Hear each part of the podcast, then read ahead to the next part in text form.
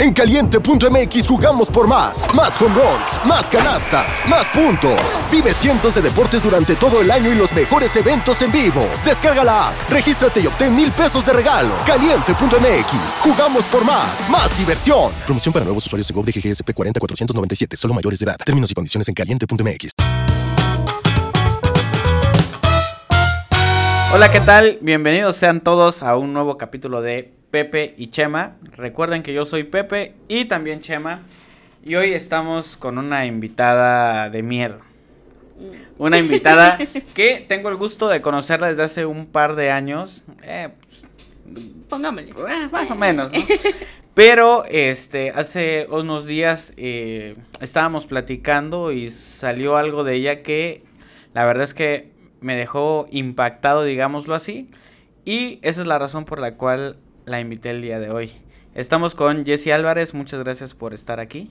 No, a ti, gracias por invitarme. Mi nombre es Jessie Álvarez y estuve un año en un manicomio, pero no internada. pero no internada. No internada. Bueno, antes que empecemos a hablar de todo esto, voy a aclarar dos puntos. Porque cuando nos referimos a un manicomio, un manicomio, nos referimos a un psiquiátrico, pero la verdad es que por lo menos yo estoy acostumbrado y por eso hago esta aclaración. De lo mismo, cuando hablemos de repente de algún paciente, eh, no quiero que vaya a haber gente ofendida que diga, es que le dijo loco y esto, y no quiero que piense que eso sea una ofensa, porque realmente no es una ofensa, sino simplemente son palabras que se nos quedan. Y pues, bueno, vamos a comenzar esta entrevista. Jessy, ¿hace cuánto aproximadamente estuviste trabajando en un manicomio? ¿Cómo llegas ahí? ¿Qué, qué te hizo llegar ahí? Bueno, primero que nada, yo soy enfermera. Entonces, eh, al finalizar la carrera nos piden un año de servicio social. Y resulta que yo tengo la oportunidad de tomarlo en el psiquiátrico de... Y pues ahí estuve un año. Hace aproximadamente unos 5 o 6 meses por ahí. Look, Bumble knows you're exhausted by dating.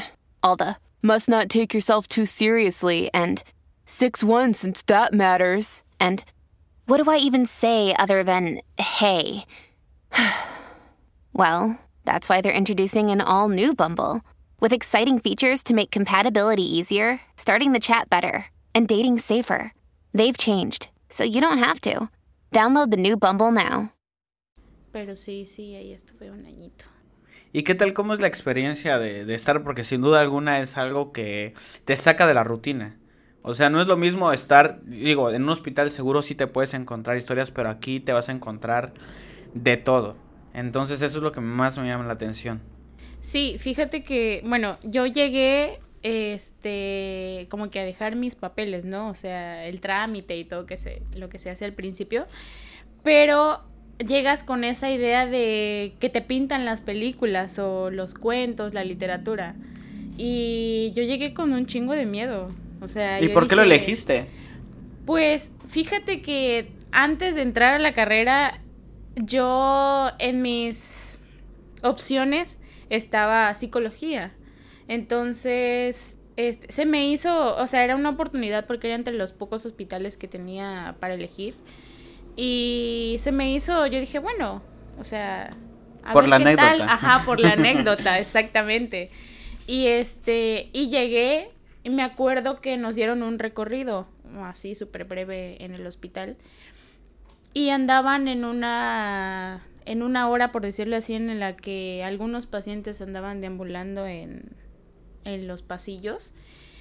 Y me acuerdo que estábamos en el recorrido y había una, una pacientita que se les había escapado a unos enfermeros, pero, o sea, era una paciente ya como de 50 años, pero todavía, o sea, caminaba y todo eso, ¿no? Entonces me acuerdo que llegó y nos empezó a saludar a todos. Pero todos así como de que, ay. O sea, sí, claro, la sí, reacción, sí. ¿no? Y este. Y yo dije, ay Dios, no nos vaya a querer, no sé, golpear, agredir o qué sé yo, ¿no? O sea, con las ideas que uno, que uno tiene. Y yo soy mucho de usar eh, que si aretitos, que si no sé qué. Y ellos como no tienen esa oportunidad de usar ese tipo de accesorios, era como de que, ay, me gustan tus aretes, o me gustan tus anillos. Y yo, ay, gracias. Pero por dentro yo dije, no manches, no me lo voy a querer arrancar o algo así. y este, pero no, todo bien. El enfermero fue así como de que no, pues esta es nuestra paciente tal. Y es inofensiva, por decirlo así, ¿no? y la saludamos y así y todo y fue como que mi primer encuentro con, con los pacientes. Porque aquí vale la pena como que pues explicar un poquito a la gente qué tipo de personas son las que llegan a un psiquiátrico, o sea, cuáles son las características que deben de tener, qué situaciones las llevarían ahí, más o menos en, en tu conocimiento, ¿qué podrías decir que son como las características principales que hacen que una persona sea internada? Bueno, eh, llega de todo tipo, llegan de tanto enfermedades como leves a trastornos ya más, más fuertes, como por ejemplo, de algo leve que se puede, por ejemplo, tratar y que en un tiempo vas a salir, eh, sería depresión. O sea, llegan personas depresivas que intentaron suicidarse o inclusive todavía no han intentado suicidarse, pero tienen esos pensamientos negativos y también hay personas que, por ejemplo, han llegado a, matar, eh, que son esquizofrénicos, eh, bipolares, trastornos de personalidad múltiple. Ya cuando, cuando una persona tiene un trastorno que pone en riesgo su vida y la de los demás, ya es como que factor, es pase, ¿no? Para que para que esté ahí. Ajá, exactamente. Todos los, todas las personas que en, su momento asesinaron, pero tenían problemas de pues, problemas de trastorno mental, no son metidos directamente a la cárcel, sino que son enviados a un a un psiquiátrico, ¿no? Sí, sí. Por ejemplo, eh, un ejemplo de eso, eh, teníamos un paciente con esquizofrenia que llegó a matar a su tío porque él decía que todo, todas las noches, todo el tiempo, estaba escuchando voces y decía que veía al diablo. O sea, él decía, es que yo veo al diablo y escucho, o sea, mi mente no para de decirme, mata a tu tío, mata a tu tío, mata a tu tío. Y pues yo en mis pláticas, ¿no? Con el paciente, porque ya el día de hoy ya aparentemente es una persona normal por el tratamiento que lleva, pero en mis pláticas decía, es que yo escuchaba eso y para ya no, o sea, ya para ya dejarlo de escuchar, no tuve otra opción. Y sí creo que fue por apuñaladas que, que sí lo mató. Y como no fue algo dentro de su razonamiento, por decirlo así, eh, la ley no lo... No lo castiga. No lo castiga, exactamente. Sino dice, bueno, cometiste un delito al final de cuentas, pero no fue dentro de tus razones. Entonces, vas a pagar una condena porque vas a pagar por este delito, pero no en la cárcel, sino donde te puedan tratar.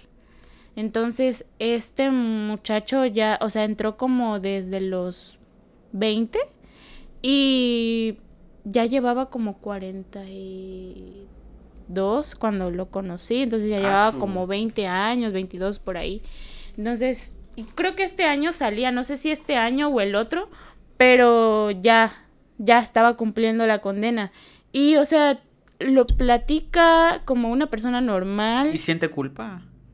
Siente culpa, sí, porque dice, pues era mi tío. O sea, al final de cuentas era mi familia. Tenía como que cierto aprecio. Pero lo hice por mí, para que yo sintiera como que paz, ¿no? Pero sí está... Y las voces se detuvieron en su mente. En ese aspecto sí, pero... Seguían llegando otras Seguían llegando otras cosas. Sí, seguían llegando otras cosas. Era como que, bueno, ya hiciste esto y mi mente me va a atormentar con otra cosa. Y desde tu perspectiva, eh, ¿qué, ¿qué tan relacionada puede estar esta parte de la esquizofrenia a una posesión satánica, digámoslo así?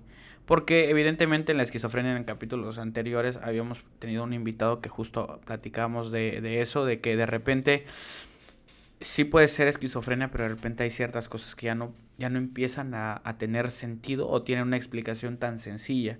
Entonces, desde tu perspectiva, ¿cómo se comporta una, una persona esquizofrénica y en qué punto podríamos decir esto ya tal vez puede ser de otra cosa. La esquizofrenia no llega como que a cambiar tu tono de voz, por decirlo así. Y en las películas y, y todo eso, se supone que una posesión pues ya es como que empiezas a hablar en otras lenguas, empiezas a, a cambiar como que tu tono de voz, pero la esquizofrenia no, no te provoca eso porque es en base a lo que tú sabes, a lo que sientes, las personas que conoces.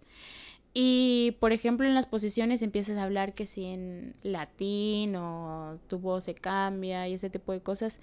Entonces, siento que hay ciertos factores que sí te pueden decir, o sea, esto ya no es normal. Pero las actitudes que no son normales dentro de lo razonable, sí se puede tratar como una esquizofrenia, no como un como una posesión. ¿Y tú qué tanto crees que un porcentaje de los casos que de repente están dentro de un psiquiátrico no corresponden tal cual a problemas mentales, sino que corresponden tal vez a problemas más paranormales? ¿Tú crees que sí se confunden mucho y si hay mucha gente que tal vez está metida por error? Pues mira, eh, Anteriormente, las enfermedades sí se trataban como posesiones o como tenía que ver relación que si de brujas o cosas así, que inclusive llegaban a, tratar a esas personas que sí tenían un trastorno, las pasaban que si por la hoguera, que si por torturas, eh, según para sacar eh, los demonios. Pero siento que el día de hoy ya hay muchos exámenes, hay muchos filtros, dirías tú, en el hospital, al menos en el que yo, en el que yo estuve. Tienes que pasar primero como por una consulta, eh, en donde te acompañan tus familiares, eh, dan su punto de vista, que sí, por qué lo traen, por qué está aquí. Y siento que hasta el, hasta el día de hoy no, o sea, el tiempo que estuve ahí no vi ninguna como que... Sí, vi, sí veía yo actitudes extrañas, que si risas muy raras, que si llantos, que si se paraban y caminaban a las 2 de la madrugada, que si hablaban solos, pero no era una conducta que yo dijera, ala, o sea... Claro, no. Eso sí ya no. Claro. Eso sí ya no. Porque está colgada arriba del está flotando. no, no, esas cosas no las viví. Pero siento que hoy es más, más factible saber si una persona está, tiene un trastorno o realmente ya es algo más allá de, de este entorno. Y dentro de los casos que a ti te tocaron como ver, escuchar o expedientes que te tocó leer, ¿cuáles eran esos casos que en lo particular a ti te sorprendían un poco por cómo es posible que haya hecho esto o este o no parece que tenga tal cosa? Pues mira, hay un paciente, bueno, un paciente, aparte del que te digo que mató a su a su tío. Había un paciente que también tenía esquizofrenia y mató a su mamá, si no mal recuerdo, a su mamá o a su abuelita. Eh, tuvo un, unas voces, ¿no? Un, pensamientos que de igual manera le decían que tenía que matar a su mamá o su abuelita y se le la mató con un ladrillo, una piedra y se le fue encima y hasta que la mató le dio golpes en la cabeza y no paró. Entonces, sus otros familiares también los metieron, lo metieron a la cárcel, lo llamaron a la policía y así. Él tenía un tatuaje en esta parte de la mano, aquí en... Tenía un tatuaje que según este era como que un símbolo de una banda muy mala en la cárcel. Y en lo que estaban en las averiguaciones y todo eso, este muchacho se arrancó a mordidas el tatuaje. Porque si, o sea, él sabía que si entraba con esa marca, con ese tatuaje, en la cárcel lo iban a matar. O sea, era como del bando sin contrario. preguntarle, ajá, sin preguntarle nada, sin cuestionarle nada, él sabía que si alguien dentro de la cárcel veía esa marca, lo iban a, a matar. Entonces, en lo que estaban las averiguaciones y todo eso, se arranca el tatuaje a mordidas. Y también no recuerdo si fue en el hospital, este, se mutiló un, un testículo. ¿Y eso fue por alguna razón? No, eso es en sus, en sus crisis, en sus arranques. Porque ya dentro en el hospital los, los rasuran. A los que tienen barbita, pues les dan como que su limpieza facial cada cierto tiempo. Entonces, suponemos o suponemos que de ahí tomó como que la navaja, la escondió, la escondió bajo la lengua o donde sea. Y en la hora en la que se estaba bañando se mutiló el testículo. Y todo eso está está narrado en los expedientes y pues yo me di a la tarea de leer la mayoría porque me encanta el chisme. y este, y sí te quedas así de, ala, o sea, no se ve que, que esta persona haya hecho esto. Y ese, ese, ese paciente sí estaba muy mal porque cuando yo estuve ahí, lo vi en muchas ocasiones pelear solo, o sea, como que hiciera sombra. Lo vi pelear solo, lo veía yo reírse solo así muy, muy feo de que, ajaja, y las carcajadotas y, y hablaba solito. Y ya luego amenazaba de muerte a los enfermeros, a sus compañeros. O sea, sí estaba muy mal. Eran periodos en los que estaba bien, pero mayormente sí estaba, estaba muy mal. Cuando te refieres a que estaba bien, ¿es porque entraba en sí y se, y se sabía que estaba dentro de un psiquiátrico? ¿O no entraba todavía como en un pleno uso de sus facultades mentales, digámoslo así? Mm, quizá en el mayor porcentaje sí. Porque, te digo, yo, yo platicaba mucho con ellos y sí me daba cierto temor, pero sí me daba mucha curiosidad. Perdón. este platicar con ellos. Entonces en, en, nuestras pláticas era, yo le preguntaba, ¿y sabes dónde estás? Y me decía, sí, estoy en un psiquiátrico. Y yo le decía, ¿y qué, qué estás haciendo aquí? No, pues yo maté a mi mamá. O sea, y te lo cuenta como una historia normal. Maté a mi mamá, me llevaron a la cárcel, me quité esto, me mutilé un testículo. Y aquí estoy pagando una condena, que no sé qué pero no era 100% razonable. Era como de que... Y pues, y yo tengo un amigo, me decía, tengo un amigo que siempre me está diciendo cosas. Le tenía hasta un nombre y todo. O sea, sí es, sí es dentro de... Llega un punto en el que sí, sí está dentro de lo que cabe razonable, pero al menos él no, no podía estar 100%, nunca lo vi 100% razonable. Ok.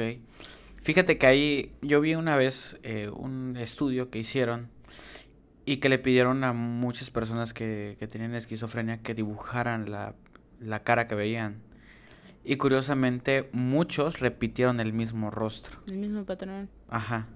Entonces les pedían que lo dibujaran y si era como la cara de, como de un diablo, ¿no? Lo que asumimos por lo menos como un diablo. Y es bien interesante cómo esta enfermedad funciona, ¿no? Porque ¿por una esquizofrenia necesariamente te tiene que llevar al lado negativo de las cosas? O sea, ¿por qué no hay como de repente, sí, vete como al lado positivo, sino todo el tiempo es escuchar mensajes de mata a esta persona, hace esto, haz lo otro, haz daño, o ese tipo de cuestiones, y es como bien... Eso es lo que más como que cosa me da del, de la esquizofrenia, ¿no? Como, ¿Por qué necesariamente es todo negativo?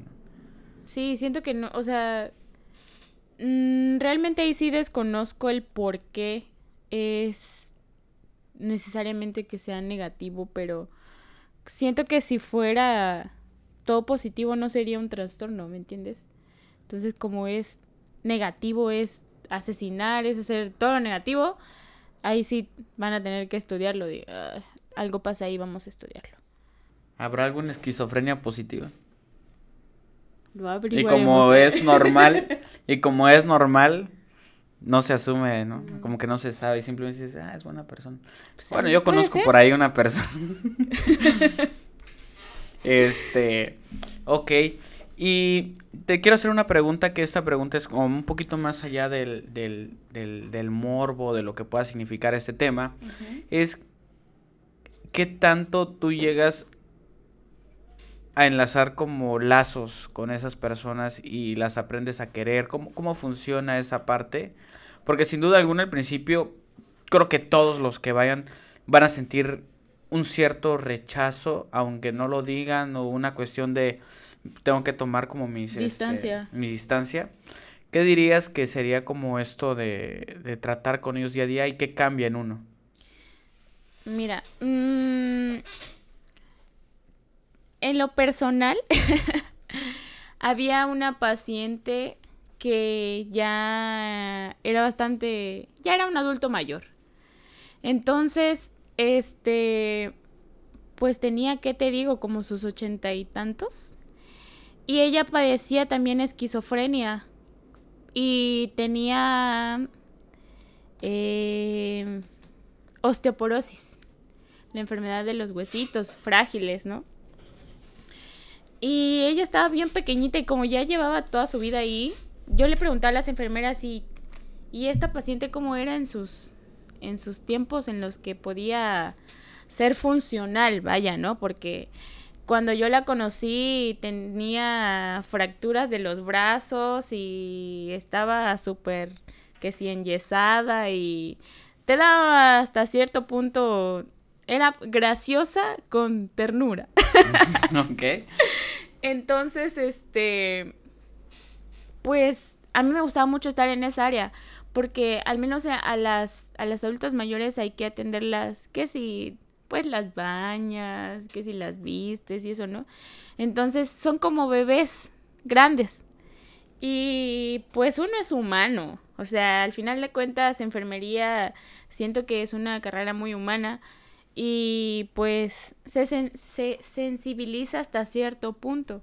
Entonces yo le ponía música de que escucha mi abuelita y me decía, esta me gusta. Y yo, ah, bueno, a esa le gusta. y era, le gusta esta y ya. Y era como de que cuando tenía la oportunidad de cuidarla, que si le ponía esta música, que si la sacaba a pasear, a caminar, o en, la silla de ruedas, porque ni caminaba. Y este, y también tenía otro paciente que era hombre, bueno, es hombre porque hasta donde sé todavía no ha fallecido. Y este tenía un trastorno de retraso tenía cierto grado de retraso mental. Entonces era como con un niño, un niño con, ¿qué te digo? Síndrome de Down. Y este, y era muy cariñoso, era cariñoso hasta cierto punto, pero sí tenía como que sus aires de que ya te llegaba a incomodar, ¿no? Este, porque si abracito, que si no sé qué, que si se me baja la mano, que si te toco acá. Y como paciente con un trastorno, luego no sabes ni cómo decirle, oye, este, hay que poner límites porque sí te da, sí te da temor. Entonces, siento que lo que influye en que te encariñes con un paciente es las condiciones o al menos en que te encariñes con un paciente con un trastorno, dependerá del trastorno y dependerá de, de las condiciones en las que se encuentre un paciente, porque ni de broma me iba yo a encariñar con el esquizofrénico que mató a su abuelita, ¿no? Entonces, este, era así como de que, al menos yo, era de, a ver, hasta cierto punto qué grado de peligro tengo contigo conviviendo y hasta dónde podemos... Nunca te sacabas de la mente que pues existía un peligro. No, nunca. Nunca, nunca. Y con las otras personas que en teoría no significaban un peligro como tal, ¿se te llegaba a olvidar que era un paciente en una plática, o sea, que se te fuera la onda y estabas platicando con una persona normal o siempre existe como este Sí, siempre existe como que el paciente el paciente enfermero, ajá, sí, siempre. Con ellos es muy importante marcar límites porque te digo, están ahí encerrados, la mayoría están abandonados, tristemente, y este, entonces ellos como no tienen contacto con el exterior, Qué difícil. sí, cualquier persona que, que llega nueva, por decirlo así, eh, ellos tienden a tener un apego muy rápido. Es porque no tienen ese, ese contacto, ¿no? Es muy común convivir con, con personas del exterior. Y menos si son mujeres. O sea, en aspecto de los hombres, pues sí es como de que ya luego ven que eres enfermera y que te pueden abrazar y que te pueden hacer esto. Entonces con ellos sí es muy, muy importante marcar límites. Pero sí, siempre, siempre es de estar a la expectativa. De ahí aprendí que de ellos hay que esperar lo inesperado. ¿Por qué? Porque, o sea, un día están así, o sea, en un momento, o sea, pueden ser un minuto y están tranquilos y dos segundos después te están aventando agua. Me contaban las enfermeras que había una paciente que ya está, que ya estaba ancianita. Ella organizaba a las demás pacientes para hacerle la vida imposible a las enfermeras. Era como de que ustedes la distraen y nosotras por atrás les echamos agua y les mojamos todos sus papeles para que los vuelvan a hacer. Y así. ¿Pero ella qué tenía? Creo que esquizofrenia. Es que la mayoría de los que están ahí ya mucho tiempo son esquizofrénicos. Ajá, porque hasta, o sea, te digo, son, son abandonados. Son abandonados y pues ahí viven. Entonces buscan de cierta manera como que distraerse. Claro. Y sí hay, o sea, hay historias de pacientes que decía, no sé si las enfermeras, habían pacientes que iban al baño y en el papel echaban el, el excremento. Y llegaban y órale. No manches. Te lo aviento. Sí, o, o pipí, pipí en un trastecito donde se echaban agua al bañarse o algo así, y llegaban y se los aventaban. Y teniendo como esto, seguramente mucha gente ha de decir en casa, ah, pues tal vez algo les hacían. ¿Cuál era el, el, el tipo, el, cómo podríamos decirlo? Como el castigo más grande que ellos podrían llegar a tener o de qué forma podían controlar esas conductas como, como pues, agresivas, digámoslo así. ¿Cuáles eran los métodos o qué estrategias utilizaban? Mira, hay algo de realidad en las películas. Tabla, tabla. Todavía se sigue, se sigue usando lo que es este el amarrarlos. Pero ya no se, se dice amarrarlos. Es sujeción gentil. O sea, los amarras para, para evitar ajá, que te agredan o agredan a otros pacientes o algo así. Algo muy curioso que teníamos en urgencias me van a funar los del hospital. Era este un amasador. Ajá. Que este que tenía escrito terapia.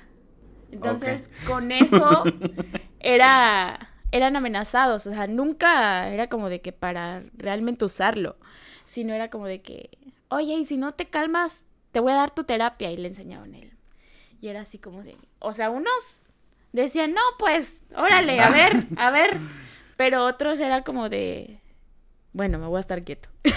Pero nunca se les llegaba a pegar. No, no, Simplemente era como un, No, era como una amenaza, como un método, ¿no? Para que se estuvieran tranquilos. Pero la agresión como tal solamente era cuando era muy necesaria de que tenían que agarrarlo entre varios y sujetarlo y jalarlo porque... Pero ese, e, esa llegaba a ser la agresión física, o sea, no tal cual como que lo agredieran, sino simplemente era para controlar. Ajá, exactamente, era para poder sujetarlo y medicarlo, porque llegan pacientes muy, muy alterados, al menos en urgencias, llegan pacientes que se creen invencibles y la mente, o sea, realmente te hace creer que lo eres. Y me tocó ver una vez un paciente como de 54 años, ya un señor, pero estaba, estaba fuertachón. y entre cinco enfermeros no podían con él. O sea, era de que yo te tengo de un brazo y yo te tengo del otro y otros dos en las piernas, mientras el otro te avienta la sábana y lo amarras y el otro te inyecta. O sea, no podían. Eran cinco o seis enfermeros y el señor decía, no, es que conmigo no van a poder y conmigo no van a poder. Y realmente no podían con él. Entonces, en ese aspecto de urgencia sí se ven cosas muy ese es el filtro, vaya. Igual para saber qué, qué trastorno tiene esta persona y para saber si va a ser internado o se va a regresar a su casa o le van a mandar tratamiento. Pero sí es ahí, sí se ven, porque es el primer contacto con el paciente, no sabes cómo viene, no sabes qué trastorno tiene. Y a como dé lugar, lo primero que hay que hacer es tranquilizarlo. Y ya después vendrán las demás cosas. Another day is here and you're ready for it. What to wear? Check. Breakfast, lunch, and dinner? Check. Planning for what's next and how to save for it? That's where Bank of America can help. For your financial to-dos, Bank of America has experts ready to help get you closer to your goals. Get started at one of our local financial centers or 24-7 in our mobile banking app. Find a location near you at bankofamerica.com slash talk to us. What would you like the power to do? Mobile banking requires downloading the app and is only available for select devices. Message and data rates may apply. Bank of America and a member FDIC. Oye, tú me decías que, que por la noche de repente te llegabas a quedar. Sí. Digo, suena medio medio denso, pero ¿qué cosas llegabas a sentir? ¿Qué cosas llegaban a pasar? ¿O sí había como situaciones medias paranormales? ¿O, o realmente era más como que pues era pues, cuidarlos a ellos y ya?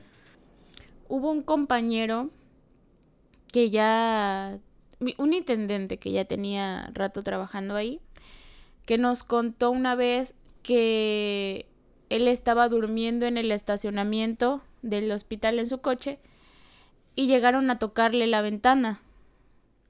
Como tres ocasiones en lo que él estaba durmiendo, llegaron a tocarle la ventana y vio a uno de nuestros pacientes caminar por, por el estacionamiento.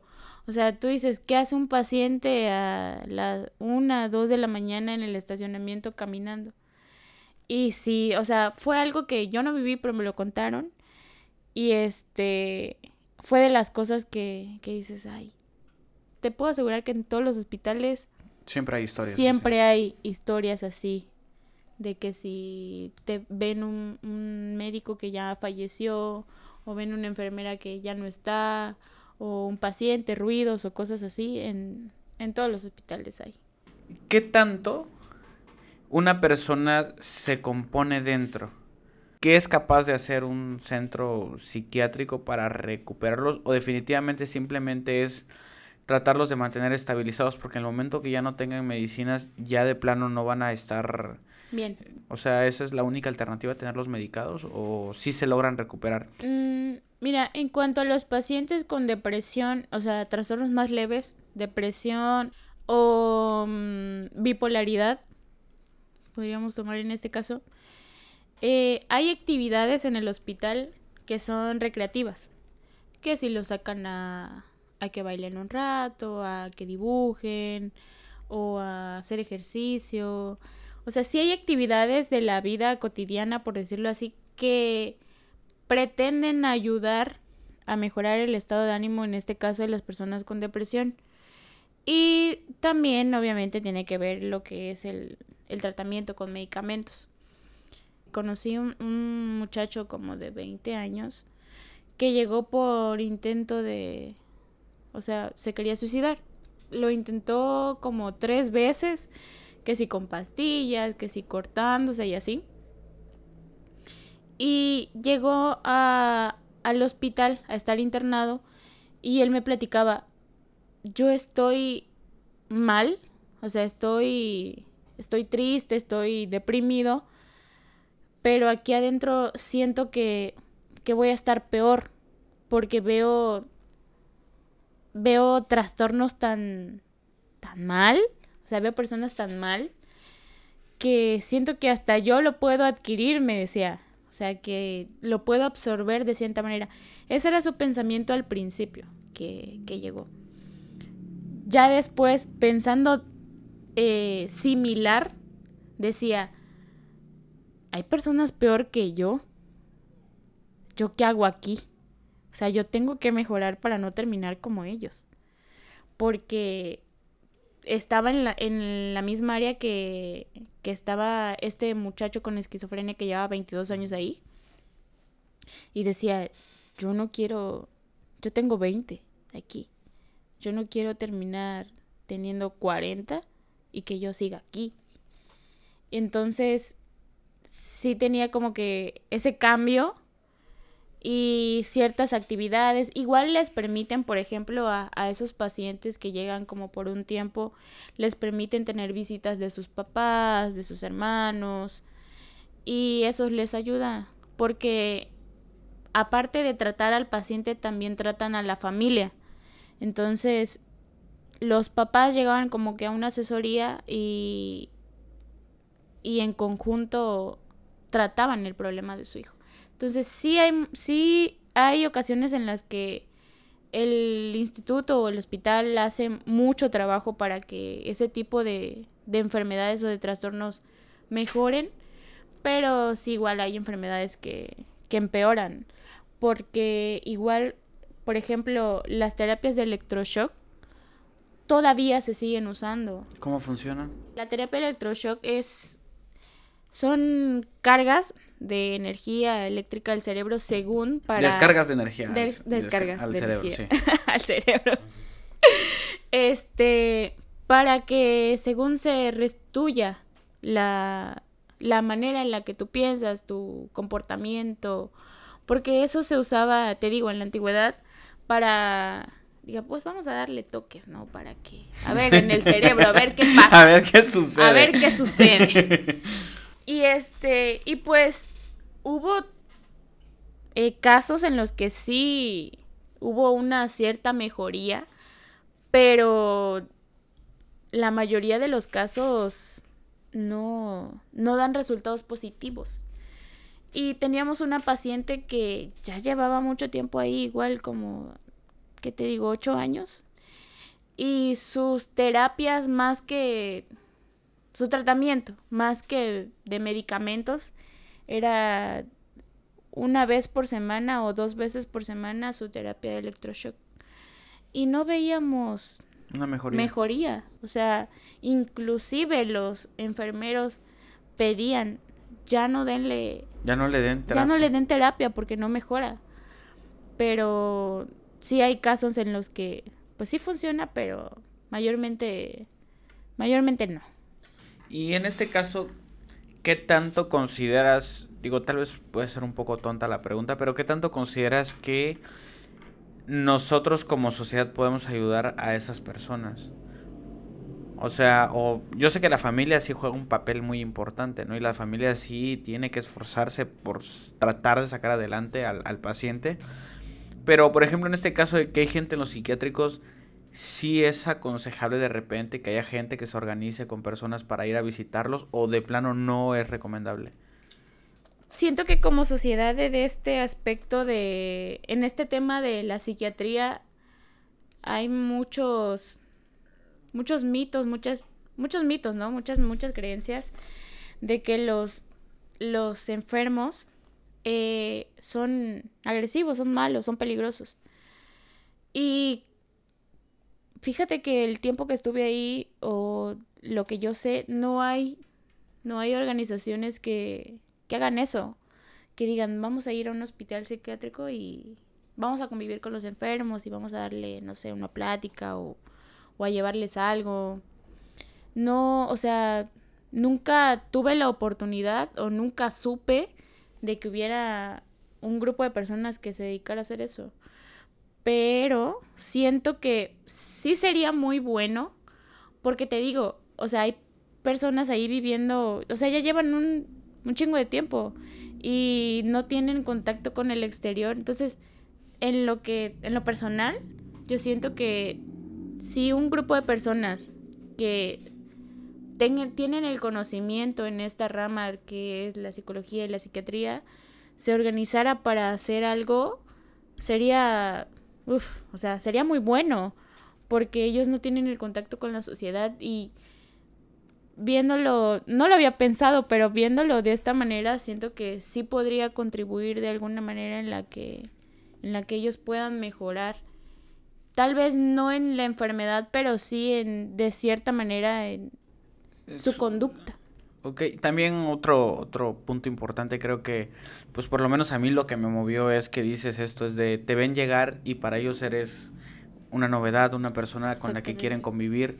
Y de repente siento que eso puede ser un, un poco triste porque pues es su vida, ¿sabes? Es una vida que prácticamente va a pasar desde, desde que entró, así el resto de su vida. Entonces yo creo que valdría la pena.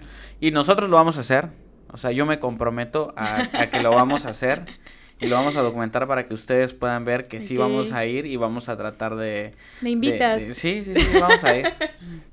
este, para ver pues, cómo podemos contribuir, porque a mí sí me da, a mí sí me pega, o sea, sí me, me, me da tristeza porque sí, no, no me quiero imaginar, o sea, no sé si esté equivocado, digo, no he vivido ninguna de las dos y espero jamás vivirla, pero siento que es peor estar en un psiquiátrico que en la cárcel. Y es que igual, o sea, igual y con una enfermedad que tú cargas, o sea, es luchar contra, contra ti, contra tus pensamientos, y en la cárcel, pues estás eh, razonable hasta cierto punto, ¿no?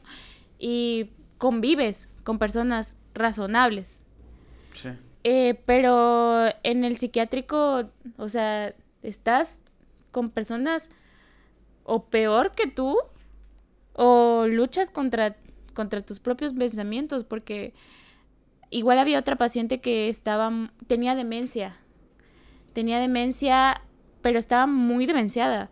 Ella repetía palabras todo el día. Todo el día y, o sea, su mente no descansaba. Ella creo que decía, ya, ya estaba, ya estaba grande. Ella decía, la perra, la perra, la gata, la gata, la casa, la casa. O sea, y eso todo el día. Todo, todo, ah, todo el día. Y ya en sus gestos, en su semblante se veía el cansancio. O sea, el cansancio que tienes de no poder controlar lo que dices y lo que piensas. Y es, es, es triste porque su historia, en lo que pude leer, era de que sus hijos, su esposo y sus hijos la maltrataban. Llegaron a abandonarla al hospital porque se supone que ella iba a estar ahí como que en tratamiento unos tres meses y luego la iban a, a trasladar a un asilo. Pero la vieron tan mal que la dejaron ahí. O sea, la dejaron ahí, dieron datos falsos, direcciones falsas, números de teléfonos falsos, con tal de que no los contactaran y que a la suerte, o sea, que ahí se quedara la señora. Ya jamás volverla a visitar. Jamás, jamás, jamás. El tiempo que estuve ahí jamás tuvo una visita de un familiar. Híjole. Qué fuerte, la verdad, me deja muy... Sí. Sí hay historias que dices, ala, o sea, yo no podría dejar a mi mamá ahí, aunque no me reconozca, pero el saber que está, que está ahí, o sea, mínimo la visitas, por lo menos una vez al mes, de saber que está viva, ¿no? Pero esas personas que llegan y, o sea, hacen lo, todo lo que está a su alcance para que no, para que no te molesten, por decirlo así, porque hay, siento que ya, ya sientes a, a, ese familiar como una molestia, como una carga que te quieres deshacer. Y ahí... Sí, pero es deshacerte para toda su vida. Eso es, Exactamente. es, muy injusto para ella. Sí, pobrecita. O sea, te quedas así de... Ay, yo no podría. Claro, no. Ya ni sé ni qué quiero preguntar, güey. Te lo juro. ya hasta ganas de llorar me da eso porque no. Sí, está, está muy feo.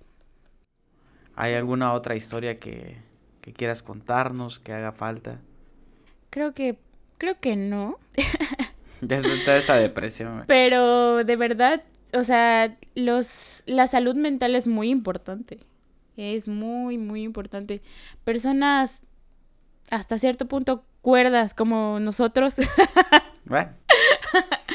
este, llegamos a sentir, eh, o sea, no me vas a negar que en algún momento, no sé, te sentiste bajoneado, no estoy logrando mis metas, o, o, qué estoy haciendo, qué va a ser de mi vida. Ese tipo de pensamientos hasta cierto punto negativos son importantes, o sea, son... Controlarlos. Son, ajá, sí, controlarlos y, y más que nada platicárselo a alguien, porque yo eh, personalmente no soy como de que hablar de, de mis cosas con otra persona, pero sí es muy importante. Ahí lo aprendí que desahogarse es, es bueno.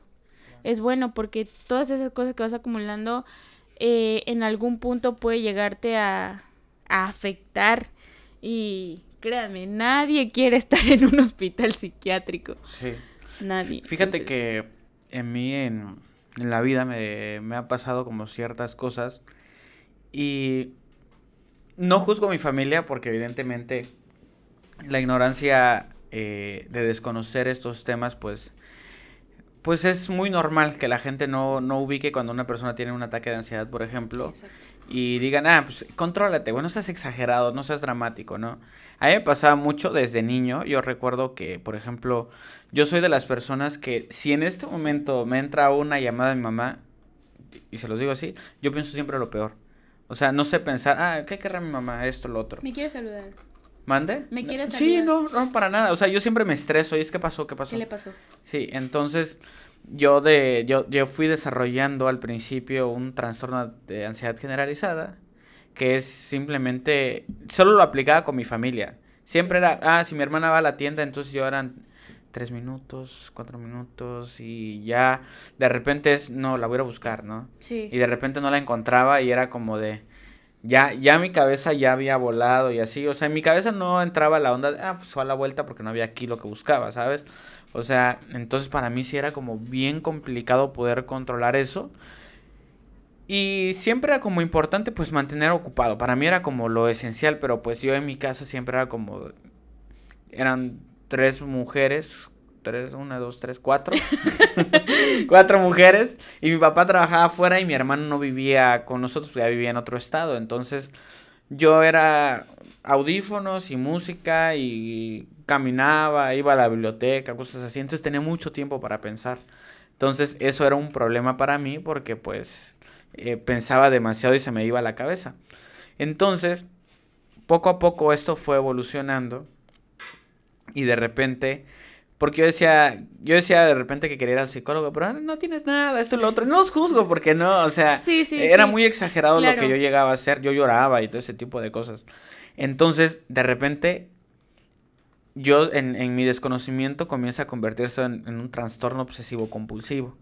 Que el trastorno obsesivo compulsivo, en mi caso, tal vez es como un poquito lo que tenía la señora de que repetía palabras y esto y lo otro, porque no te lo puedes quitar de la cabeza. En mi caso yo repetía, eh, por ejemplo, si estaba yo parado, de repente tenía que girar hacia acá y luego hacia el frente y luego hacia acá, y luego hacia atrás, pero lo tenía que hacer muy seguido porque si no lo hacía sentía que algo iba a estar mal. O sea, era como un, un escudo de protección mío para, para eso, ¿no? Entonces de repente eran como rituales que yo tenía que hacer para dormir. Por ejemplo, yo no me podía dormir con los pies descubiertos. ¿Y te diste cuenta en algún momento dijiste, esto no es normal?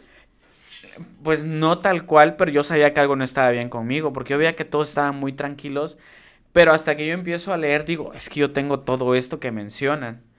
Entonces, ese fue mi gran ventaja y mi desventaja. Yo voy con el doctor, me dice, ah, mira, lo que tú tienes es un problema en tus, este, eh, no decir en tu cabeza, ¿verdad? tú tienes un- Pero sí. Sí, es un problema porque no generas, no generas la suficiente serotonina. Que en teoría es como una droga o un químico que genera el cerebro. Sí, Sí. es una hormona de la felicidad. Ah, básicamente que te hace sentir como muy bien, ¿no? Las personas que se las mujeres que se alivian, después de que sale el bebé y lo ven, ya como que desprenden también esta serotonina que se convierte como en adrenalina y que le permite que el dolor no sea sí, tan no fuerte, ¿no? tan fuerte. Entonces, eh, yo llego a ese, a ese punto de, de, de ir con el doctor y me dice, es que tú tienes un problema en los, los neurotransmisores. O sea, hasta ahí me estoy enterando que ya mi problema era un problema físico, que estaba Neuronal. afectando, ajá, que estaba afectando mis emociones, ¿no? Y me da una pastilla y me dice, mira, te vas a tomar esto, lo otro, me la tomo y al día siguiente, te lo juro, Así la mano, así, así, así. Luego le mandé un video, ¿no? Y el video así, y la mano así. Mire, mire. Y mi corazón, eh, ver, dentro de todos los problemas, yo tengo el corazón un poquito más grande de lo normal. Entonces tengo taquicardia, ese tipo de cosas. Me dijeron, no, no, no, no, o sea, no, mejor déjalo, no me vas a quedar ahí tieso. Mejor te la quitamos. Sí, y ya poco a poco todo esto va evolucionando porque según lo que he leído es que de repente estos trastornos van evolucionando. O sea, comienzas con Sí. uno y vas cambiando y vas cambiando hasta que llegó el peor de todos, que era la hipocondria. Y la Mm. hipocondria ya era, el- ya era el caos total, porque la hipocondria es... Pensar lo peor siempre, de Sí, todo. y digo, ya sé que lo he dicho en otros capítulos, pero en algún momento lo, lo contaré. La verdad es que no me siento nada preparado para contar lo que me pasó. Pero era horrible, porque era creer que estabas enfermo de todo y leías y... Ah, Esto lo tengo. esto lo tengo. Y si no lo tenía, lo desarrollaba a los pocos días. Pero eran así como de... Ah, se te va a empezar a caer el cabello. Y se me empezaba a caer el Es cabello. que te digo, la mente, o sea, la mente es muy poderosa. La Sí. mente dices, estoy enfermo, estás enfermo. Inclu- los embarazos psicológicos. Ahí te digo. O sea, es que sí es muy lo que tú piensas, eso eres, lo que tú te crees, eso eres. Entonces sí, la mente con los hipocondríacos, uff, es lo peor. Y, y lo peor de todo de ser hipocondríaco es que hay dos tipos de hipocondríaco. Está el hipocondríaco que cree que tiene todo, pero va al doctor y está chinga y jode al Sí. doctor. Pero está el otro, el que no no, va. va. al doctor porque tiene miedo de que le digan que, Que tiene todo. Que tiene eso que cree. Sí. Y yo era ese segundo. Yo no fui al doctor, bueno, la verdad es que desde hace muchos años no voy al doctor por ese miedo. Entonces yo a- actualmente en mi cabeza tengo un chorro de enfermedades y trato de lidiar con eso. No puedo ver series de doctores, no puedo escuchar personas que te cuenten, ah, mira, yo tenía esto y lo otro, porque te lo juro que me empiezo a sentir mal o se me baja la presión horrible. Pero es una cuestión que poquito a poquito, ya checándolo con algunos psicólogos, pues ya me empezaron a dar medicamentos, ¿no? Pues mira, este medicamento te va a ayudar. Y en efecto, sí me ayudan a, a, A controlarlo. a controlarlo, porque sí es, sí es una cuestión fuerte y que regularmente la gente dice, ah, eres hipocondriaco, pero realmente una persona hipocondriaca sufre, Sufre. muchísimo. Sí, otras cosas de estar en el hospital fue de que te autodiagnosticas. Sí, o sea, yo veía los expedientes y los síntomas y todo. Yo decía, yo tengo esto. No manches, yo presento esto. y sí, o sea, sí te llenas de pensamientos de que dices, ay, yo puedo tener esto y puedo terminar así. Sí. Y lo, lo más importante es no consulten jamás internet. No. Siempre, siempre vayan, vayan con una persona que los pueda atender porque es lo peor que pueden hacer. Si yo no hubiera visto, y sobre todo este es un regaño para esas personas que lo hacen, si no son expertos en un tema, no hagan eh, post en páginas hablando acerca de una enfermedad. Porque yo fui presa de una persona ignorante que puso síntomas de una enfermedad y resulta que no eran síntomas de esa enfermedad. Y a partir de ahí yo empecé a creer que sí lo tenía. Porque yo leí un síntoma en específico, dos síntomas, y dije, güey, estos son demasiado específicos. Y resulta que no eran síntomas. Que agarraron cualquier fotografía, que agarraron cualquier Sí. cosa, y yo veía manchas, y de repente veía lunares que no había visto antes, y no, no, no, no, no, horrible. Pero bueno, ya nos desviamos un poquito del tema, ¿va? Pero bueno, pues no sé si hay algo, algo que quieras agregar. Seguramente nos va a faltar hablar de muchísimas cosas. Hablaremos eh, después de, de otros tipos de trastornos, de historias que han pasado también dentro de los, de los manicomios o psiquiátricos, que hay historias muy interesantes. Sí. Y sobre todo estas historias medio paranormales, justo antes de, de, de- de que empezáramos a, a grabar, yo estaba leyendo la historia de una chica que se desvaneció en, unos, en un psiquiátrico de Estados Unidos, cae, muere y la mancha que queda de su cuerpo jamás la pudieron borrar. La marca donde ella cae jamás la pudieron borrar. Esta la fotografía se las voy a dejar para que vean que no estoy choreando. Algo que, que gustes agregar, querida Jessie. No, creo que eso es todo por el momento. Yo tengo mucho que pensar por hoy. Tengo, sí. Tenemos que redactar más historias. Sí. Pues vamos a, si ustedes gustan y tienen algunas dudas, pues déjenlas por aquí para que pues las podamos resolver. Claro que sí. como expertos en el tema que somos. ¿Es cierto? Pero pues de repente igual podemos hacer, me encantaría hacer una, una, una mesa, Una mesa redonda. una mesa redonda con, pues, contigo, con un psiquiatra como tal, con un padre que se dedica a exorcismos como para platicar y abordar todos los puntos, ¿no? Sí. Pues Jessy, muchas gracias por, por, este, por aceptar la invitación. Eh, ¿Gustas dejar alguna red social como para que de repente si alguien te quiere escribir, te escriba? Eh, Digo, no sé. no, en ¿qué? Facebook pueden encontrarme con Yes, Y, W, S, A, S mayúscula. Sí. Igual y. No sé, ya luego. Vale, igual y salimos. eh.